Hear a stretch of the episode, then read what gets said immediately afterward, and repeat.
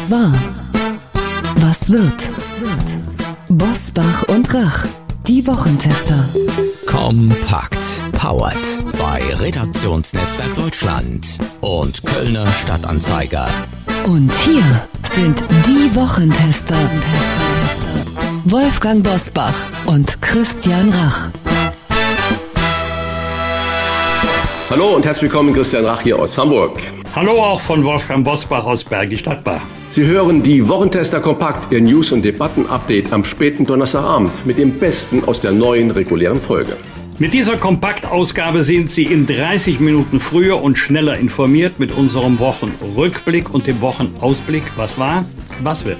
Heute unter anderem mit einer Einordnung des Flüchtlingsgipfels und mit unserer Prognose für die Wahlen in der Türkei am Sonntag. Heute zu Gast bei den Wochentestern Silke Müller. Die Schulleiterin aus Niedersachsen warnt vor Gewalt, Missbrauch und Rassismus auf Smartphones von Kindern und Jugendlichen. Mit den Wochentestern spricht sie darüber, was wir alle dagegen tun können. Ich frage mich tatsächlich immer wieder, wie es sein kann, dass man jüngsten Kindern die Tür zum Haifischbecken öffnet. Das ist das Smartphone. Das kann ich noch so absichern, wie ich möchte. Trotzdem finden Kinder einen Weg, auch an Inhalte zu gelangen, die sie vielleicht gar nicht sehen wollen, aber die ihnen so in ihren Timelines durch die entsprechenden Algorithmen vorgespielt werden. Möglicherweise sehen sie auch Inhalte bei Mitschülerinnen und Mitschülern, bei Freunden, ohne das selber zu wollen. Und es sind die Eltern, es sind wir Erwachsenen, die diese Tür zum Haifischbecken öffnen. Und mit neun oder zehn also auf gar keinen Fall. Ich würde sogar noch weitergehen und sagen, auch in den Händen eines 11, 12, 13-jährigen Kindes ist es eigentlich ehrlich gesagt zu früh. Sebastian Fitzek. Deutschlands erfolgreichster Buchautor hat es mal wieder getan. Er hat keinen Thriller geschrieben, sondern einen Roman mit dem Titel Elternabend. Thema darin unter anderem Mobbing und Depressionen bei Schulkindern und Erwachsenen. Die Realität ist oftmals skurriler, zufälliger und leider auch grausamer als das, was Thriller-Autorinnen und Autoren sich zu Hause ausdenken. Und es ist halt häufig so, dass wir die Realität abmildern müssen, damit sie überhaupt geglaubt wird. Und da haben Sie beispielsweise jetzt einen tragischen Fall ähm, gerade zitiert. Dann würde man in der Fiktion schreiben, dass ähm, ein Kind 70 Mal zusticht dann würde wahrscheinlich sogar schon die Lektorin an Rand schreiben, ob das nicht etwas übertrieben und weit hergeholt ist. Die vollständigen Gespräche hören Sie in unserer regulären Folge am Freitag ab 7 Uhr. Wolfgang Bosbach und Christian Rach sind die Wochentester. Tester, Tester. Werbung. Trigema, Deutschlands größter Hersteller von Sport- und Freizeitbekleidung, hat ein exklusives Angebot für Wochentester, Hörerinnen und Hörer, zu dem Sie gleich mehr erfahren werden. Trigema, das steht für Made in Germany, unternehmerische Verantwortung und qualitativ hochwertige und nachhaltige Textilien. In einem Testpaket konnten wir uns von den Trigema-Produkten persönlich überzeugen. Und da hier ein klares Urteil gefragt ist, fragen wir doch mal unseren Redaktionsleiter Jochen Maas. Das Testpaket habe ich bekommen. Ein klares Urteil kann ich euch gerne geben. Auch ich durfte Trigema-Produkte testen und finde, wenn die Farbe auch nach mehrmaligem Waschen immer noch strahlt und das Teil gut sitzt und nicht ausleiert, dann ist das ein gutes Teil. Und das ist das Business Piquet Hemd von Trigema. Das können, aber müssen Sie nicht nur in Ihrer Freizeit tragen. Das sieht in beiden Funktionen sehr gut aus. Testen Sie doch selbst auch einmal die Nachhaltigkeit und Qualität von Trigema, zum Beispiel mit dem Business Piquet Hemd. Mit dem Rabattcode Wochentester10 sparen Sie 10% auf den gesamten Warenkorb im Trigema Online-Shop und Sie erhalten kostenlosen Versand innerhalb Deutschlands.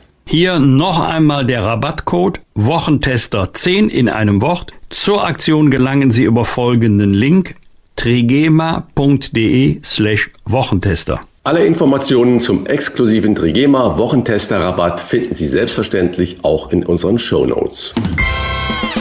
Wie war die Woche? Wolfgang Bosbach und Christian Rach sind die Wochentester. Tester.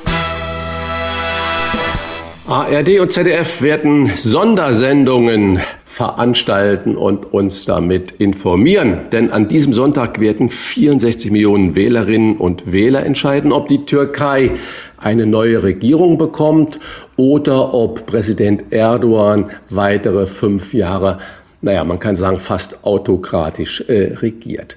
Wolfgang, der amtierende Präsident Erdogan hat im Wahlkampf alles dafür getan, um die Opposition zu unterdrücken. Und sein Herausforderer Kilic Daroglu scheint näher am Sieg zu sein als von Erdogan vorausgesehen.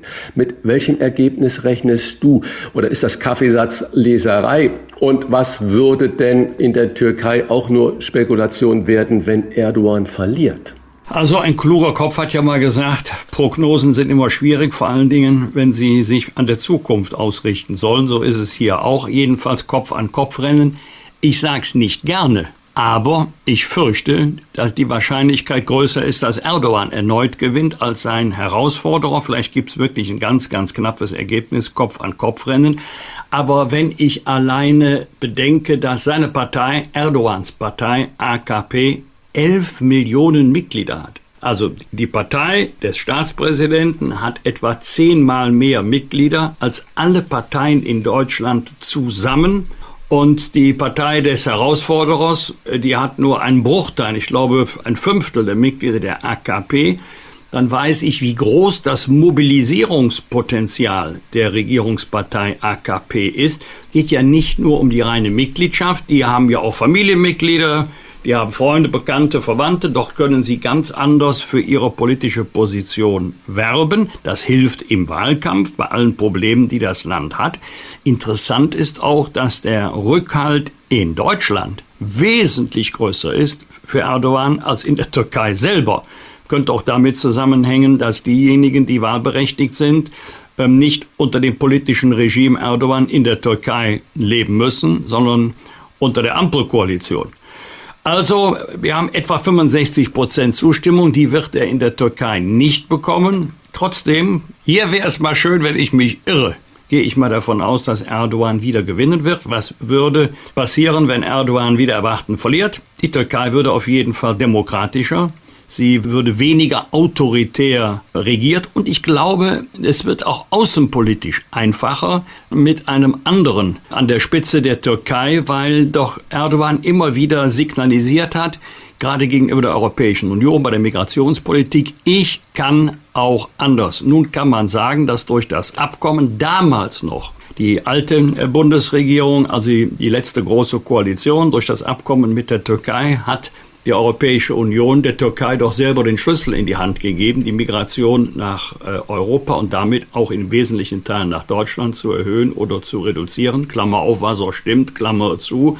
Aber wir merken eben, dass er das immer mehr als politisches Druckmittel einsetzt. Ich glaube, das würde unter äh, Kilic Daroglu anders.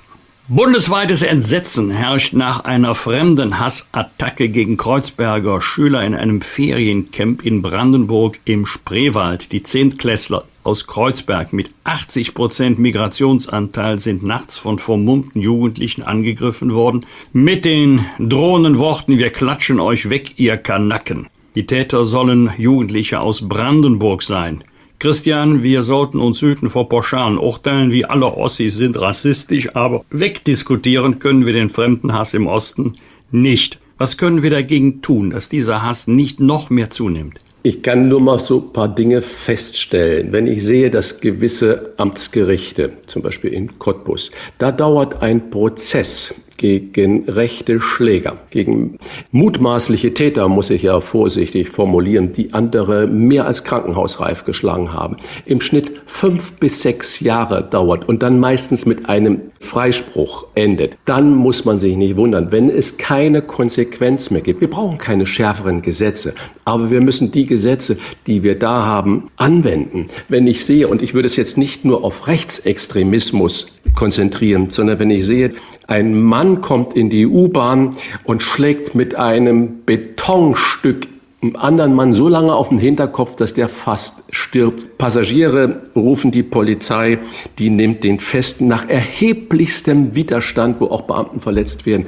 Die Personalien werden aufgezeichnet dieses Täters und er wird wieder auf freien Fuß gelassen. Die jungen Leute, die dann das sagen, wir hauen euch platt, es folgt keinerlei Konsequenz. Die wissen, dass ihnen nichts passiert. Auf der anderen Seite werden Jugendzentren geschlossen, in Sporthallen kommen Flüchtlinge unter. Man tut nichts vor Ort, um den jungen Menschen eine Aufgabe zu geben, um sie zu beschäftigen, um ihnen Möglichkeiten zu geben, sich auszutoben beim Sport, beim Boxen, bei was auch immer. Das wird alles äh, weggespart und wegrationalisiert und man überlässt dieses Feld den Rechten. Die machen Veranstaltungen, die machen Camps, die geben Abenteuerspielplätze und so weiter und so fort und natürlich vor allen Dingen ihre Ideologie weiter. Da ist der Staat oder da sind die Behörden oder die Zuständigen wirklich blind. Ich verstehe es nicht, dass man an diesen Stellen spart, dass die Sportplätze nicht gewartet werden, dass es keine Trainer gibt, die die Jugendlichen beschäftigen, dass die Jugendzentren schließen, aus diversen Gründen.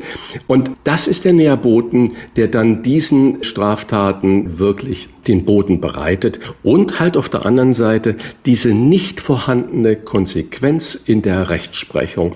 Es kann keinem normalen Bürger mehr erklärt werden, dass wenn Jugendliche Polizisten krankenhausreif schlagen, wenn sie mit 15 Leuten auf zwei herbeigerufene Polizeibeamte, Beamtinnen einschlagen, die ins Krankenhaus müssen, dass die nach Feststellung der Personalien sofort wieder auf freiem Fuß sind. Und es passiert jahrelang nichts. Das heißt, das sind Ursachen, wo der Staat wirklich blind ist, wo die Rechtsprechung sich fragen lassen muss, was da passiert. Und es kann nicht immer nur die Ausrede herkommen, wir haben kein Personal. In Brandenburg sagt der zuständige Minister, wir haben jetzt 500 neue Stellen geschaffen, das wird sich ja ändern. Aber daran kann das nicht liegen. Wir haben gute Gesetze, sie werden nur nicht angewandt. Und das ist die Diskussion, die geführt werden muss. Auf der einen Seite Anwenden, konsequentes Anwenden der Gesetze, Straftat, Strafe. Und aber auch gleichzeitig den Jugendlichen sagen, wir lassen euch nicht alleine. Wir nehmen euch an der Hand. Wir geben euch eine Aufgabe. Wir kümmern uns um eure Nöte und nicht wissen, wohin mit der Kraft und mit wohin mit eurer Aggressivität. Wir brauchen da Sozialarbeiter, Sozialpädagogen, wir brauchen Trainer, wir brauchen Sportler, die genau da tätig sind, dass neben der Schule auch andere Aktivitäten für diese jungen Menschen möglich ist. Und das gilt für junge Männer wie für junge Frauen. Das sind nicht nur alles Männer, die da mitmachen. Das sind auch Mädchen und junge Frauen dabei. Das heißt, da sollten wir unsere gesellschaftliche Verantwortung wirklich ernst nehmen. Die Minister fliegen hin und her durch die Republik, aber bei Jugendzentren wird das Geld gespart. Das kann man nicht verstehen und es ist eigentlich auch nicht akzeptabel. Und dann wundern wir uns hinterher, wenn die rechte Ideologie da wirklich auf fruchtbaren Nährboden fällt. Mich regt dieses Thema wirklich auf. Es wird immer hinterher kommen dieselben Floskeln der Bedauern, des Entsetzens und der wehrhafte Rechtsstaat. Aber ändern tut sich nichts. Zum Flüchtlingsgipfel mit Bundeskanzler Olaf Scholz haben sich in dieser Woche die Länder getroffen. Thema des Gipfels zwei entscheidende Debatten. Die erste, die Kommunen brauchen mehr Geld für die Verpflegung und Unterbringung. Kitaplätze und Sprachkurse kommen noch obendrauf. Themen der zweiten Debatte, ein besserer Schutz der EU-Außengrenzen und eine Begrenzung der Migration. Wolfgang, bislang hörte der Konsens zwischen Bund und Ländern beim Geld auf. Hat der Gipfel das gebracht, was vor allem die Kommunen von ihm erwartet haben? Teilweise ja, teilweise nein. Deswegen hat man sich ja auch vertagt. Erfreulich jetzt mal aus der Sicht der Länder und Kommunen. Der Bund zahlt eine Milliarde Euro mehr als bislang. Enttäuschend, dass keine dauerhafte Regelung gefunden wurde. Vielleicht kommt das ja noch. Ich persönlich verstehe nicht, warum man von den Pro-Kopf-Zahlungen weggegangen ist. Also, so heißt das ja heute im Neudeutsch, ein atmendes System. Kommen wenige, gibt's weniger Geld, kommen mehr, gibt's mehr Geld. Die Frage, wie hoch müsste ein, ein solcher Pro-Kopf-Zuschuss sein, ist legitim. Wenn ich mich an der alten Regelung orientiere, liege ich wahrscheinlich heute irgendwo zwischen 900 und 1000 Euro pro Monat und äh, pro Person. Damit könnten dann die Länder und Gemeinden rechnen. Zweites Thema. Nein, es ist kein Versprecher. Es gibt ein Kooperationsverbot zwischen dem Bund und den Kommunen. Wir haben ja irgendwann mal gelernt, dreigliedriger Staatsaufbau, Bund, Länder, Kommunen. Stimmt nicht. Wir haben nur einen zweigliedrigen. Die Länder sagen, die Kommunen sind Teil der Länder. Und deswegen gibt es keine direkten Finanzbeziehungen zwischen dem Bund und den Kommunen. Alles, was der Bund den Kommunen an Geld geben will, muss er zunächst den Ländern geben. Dort haben allerdings die meisten Finanzminister, übrigens egal von welcher Partei sie kommen, sehr klebrige Hände.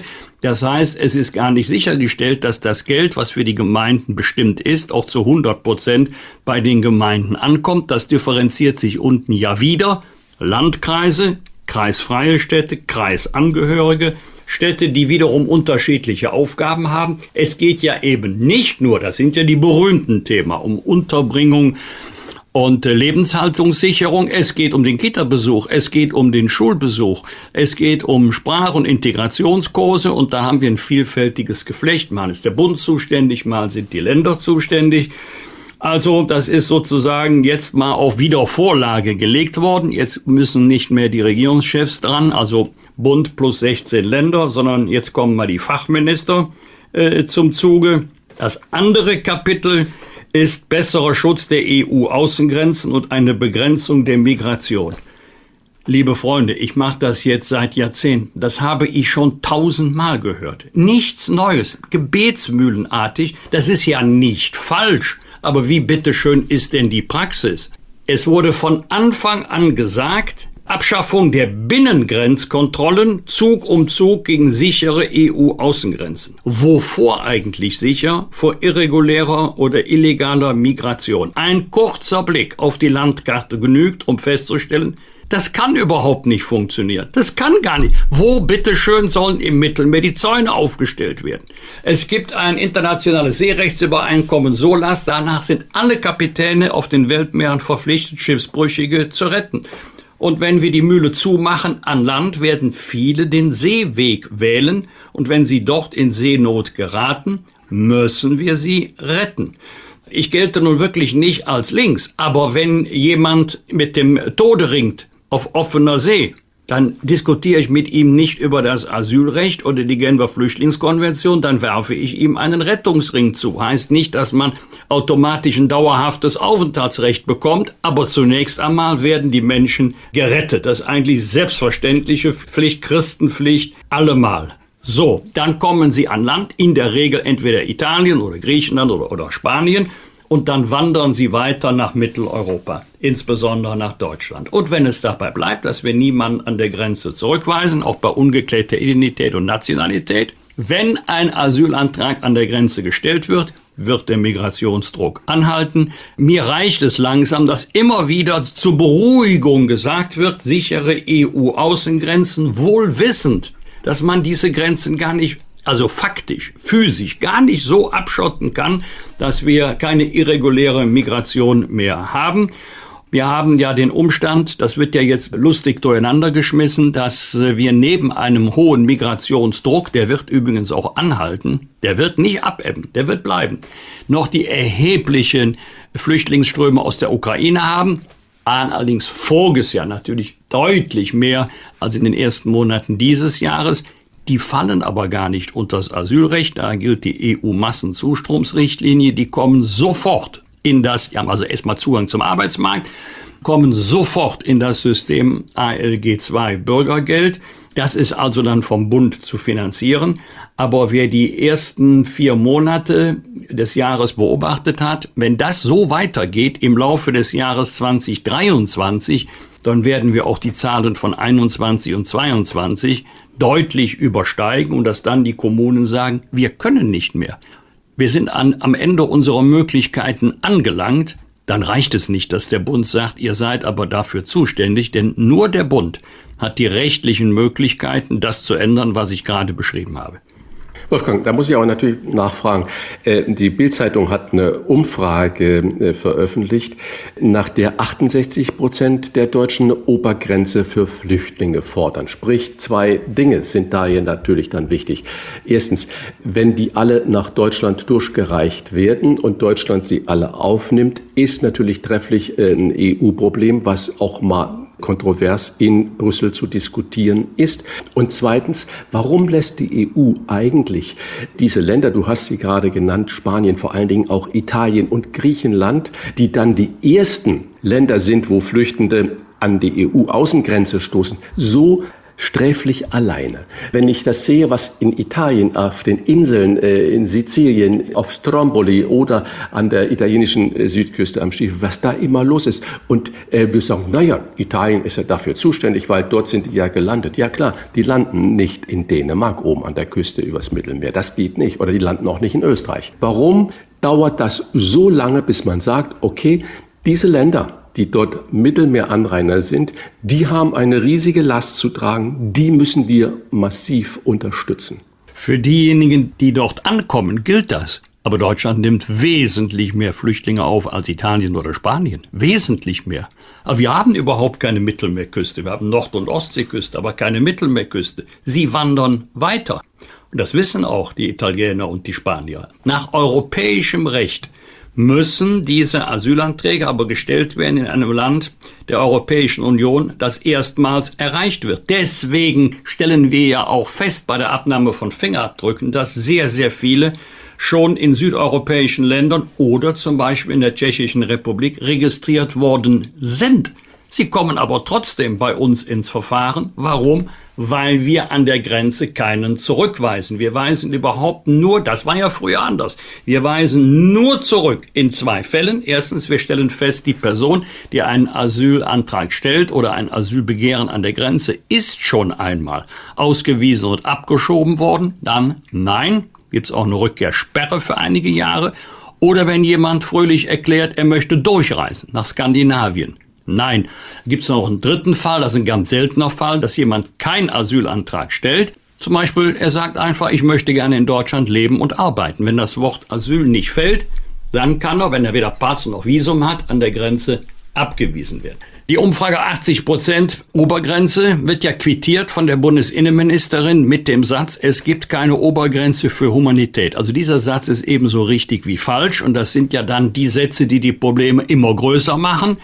Natürlich gibt es weder im Asylrecht, also im materiellen Asylrecht des Grundgesetzes, noch im Ausländerrecht eine Obergrenze für Aufnahme aus humanitären Gründen. Das stimmt, da steht keine Zahl, da steht keine Prozentsatz, da steht nichts. Aber es gibt natürliche Grenzen der Aufnahme und Integrationskraft eines Landes. Bundespräsident Gauck hat mal gesagt, unser Herz ist groß, aber unsere Möglichkeiten sind beschränkt. Ja, da hat er mal recht. Und äh, deswegen muss man sehen, dass wir jetzt schon an der Grenze unserer Möglichkeiten angekommen sind. Der zweite Klassiker neben sichere EU-Außengrenzen. Der zweite Klassiker ist, wir müssen Ausweisung und Abschiebung der rechtskräftig Abgelehnten beschleunigen. Auch eine gute Idee. Wen schieben wir denn ab? Wir schieben diejenigen ab, die sich völlig korrekt verhalten. Mit geklärter Identität, mit geklärter Nationalität, die einen festen Wohnsitz haben, wo man sie sogar antrifft. Die schnappen wir uns, die werden abgeschoben.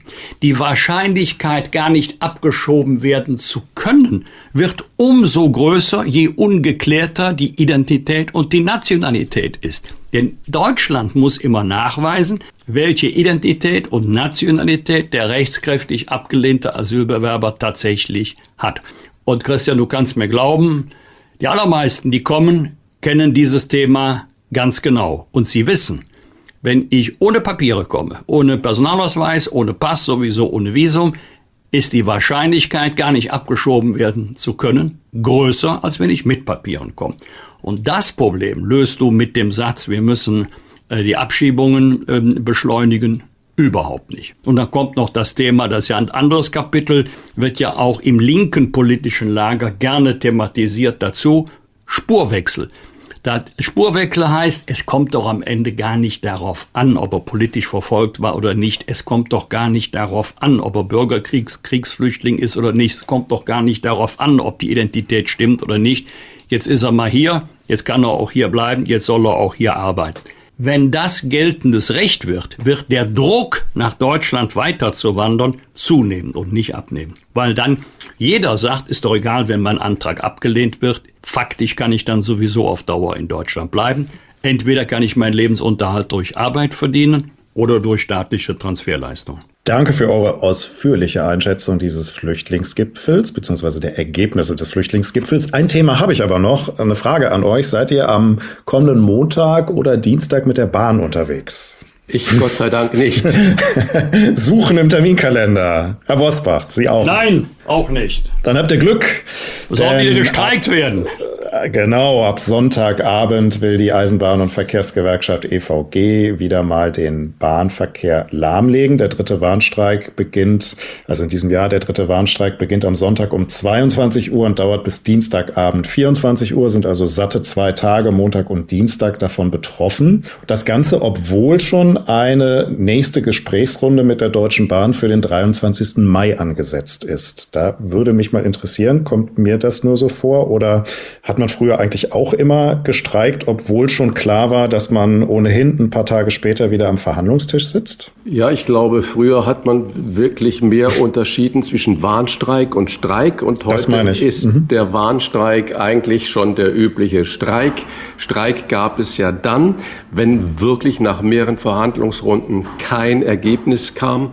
Und äh, jetzt haben wir äh, Warnstreik schon bevor an irgendeiner Stelle überhaupt ähm, wird. Und äh, wenn einem das erste Angebot nicht passt, dann legt man mal kurz alles lahm. Ich finde das eine bedenkliche Entwicklung. Also wir werden ja immer aufgefordert, das Auto stehen zu lassen und auf öffentliche Verkehrsmittel umzusteigen.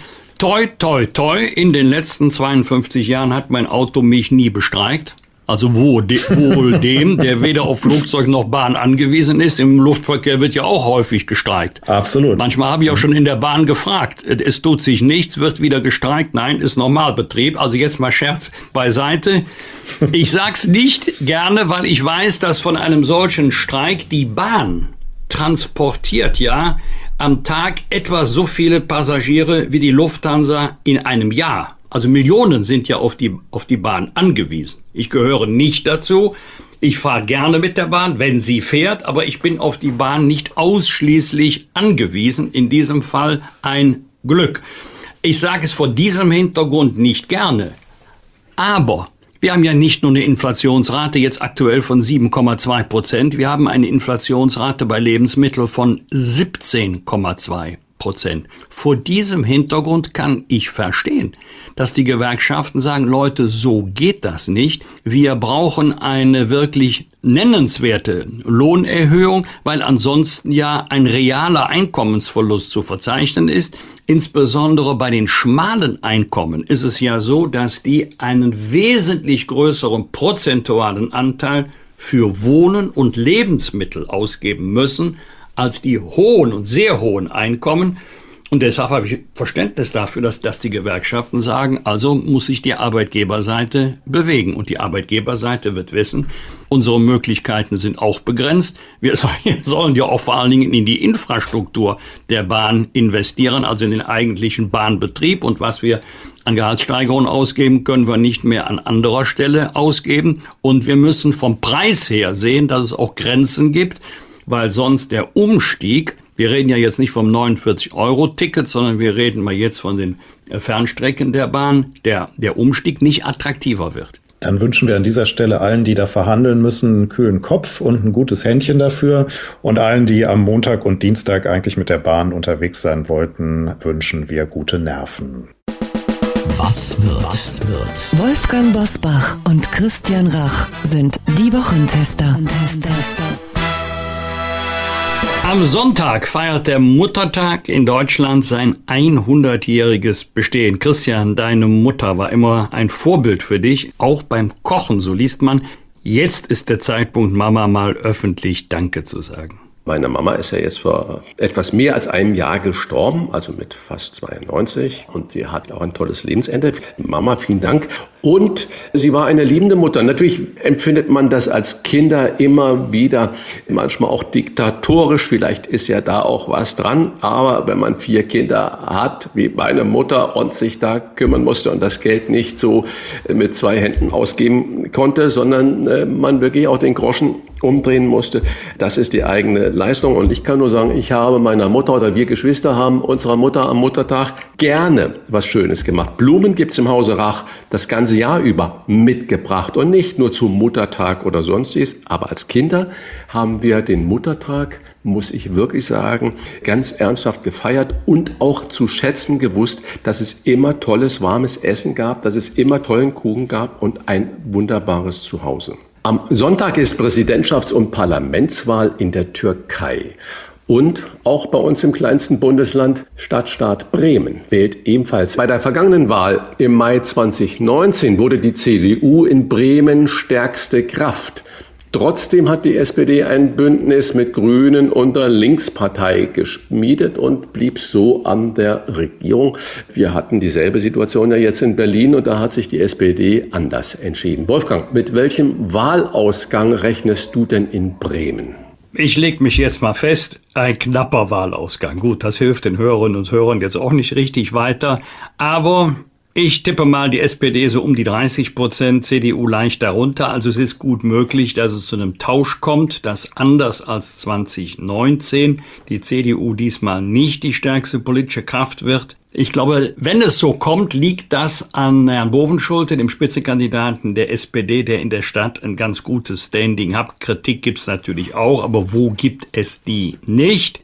Die Grüne, da sind die, die Höhenflüge wohl vorbei. Die schätze ich mal auf 11 bis 12 Prozent, Linke 7. Und die AfD hat sich ja selber aus dem Rennen genommen mit zwei konkurrierenden Wahlvorschlägen. So geht's natürlich nicht. Deswegen Bürger in Wut die schätze ich mal auf knapp zweistellig, 10 Prozent. Also viel, meine Vermutung, wird sich in Bremen nicht ändern. Am Mittwoch wird der baden-württembergische Ministerpräsident und Grüne Winfried Kretschmann, 75 Jahre alt, von uns, von den Wochentestern aus, einen herzlichen Glückwunsch zu diesem Geburtstag. Und ich habe noch eine Ankündigung zu machen, lieber Wolfgang. Nächste Woche bist du ja nicht da. Und dann kommt Uli Jörges wieder als Vertretung für dich. Und wir wünschen dir natürlich dann auch eine gute Woche. Und uns kannst du eine gute Folge wünschen, weil mit Uli Jörges ist es ja auch immer spannend. Die nächste Folge der Wochentester hören Sie am Donnerstag, Christi Himmelfahrt, auch Vatertag genannt, ab 7 Uhr. Bosbach und Rach. Im Internet diewochentester.de das waren die Wochentester kompakt mit Unterstützung vom Kölner Stadtanzeiger und dem Redaktionsnetzwerk Deutschland. Wenn Sie Kritik, Lob oder einfach nur eine Anregung für unseren Podcast haben, schreiben Sie uns auf unserer Internet- und auf unserer Facebook-Seite. Fragen gerne per Mail an kontakt@diewochentester.de. Und wenn Sie uns auf einer der Podcast-Plattformen abonnieren und liken, freuen wir uns ganz besonders. Hören Sie doch mal rein in unsere Kompaktausgabe der Wochentester wieder am Mittwoch um 22 Uhr. Die neue reguläre Folge hören Sie am kommenden Donnerstag um 7 Uhr. Danke für Ihre Zeit und eine gute Woche. Was war? Was wird? Wolfgang Bosbach und Christian Rach sind die Wochentester. Ein maßgenau Podcast. Powered bei Redaktionsnetzwerk Deutschland und Kölner Stadtanzeiger.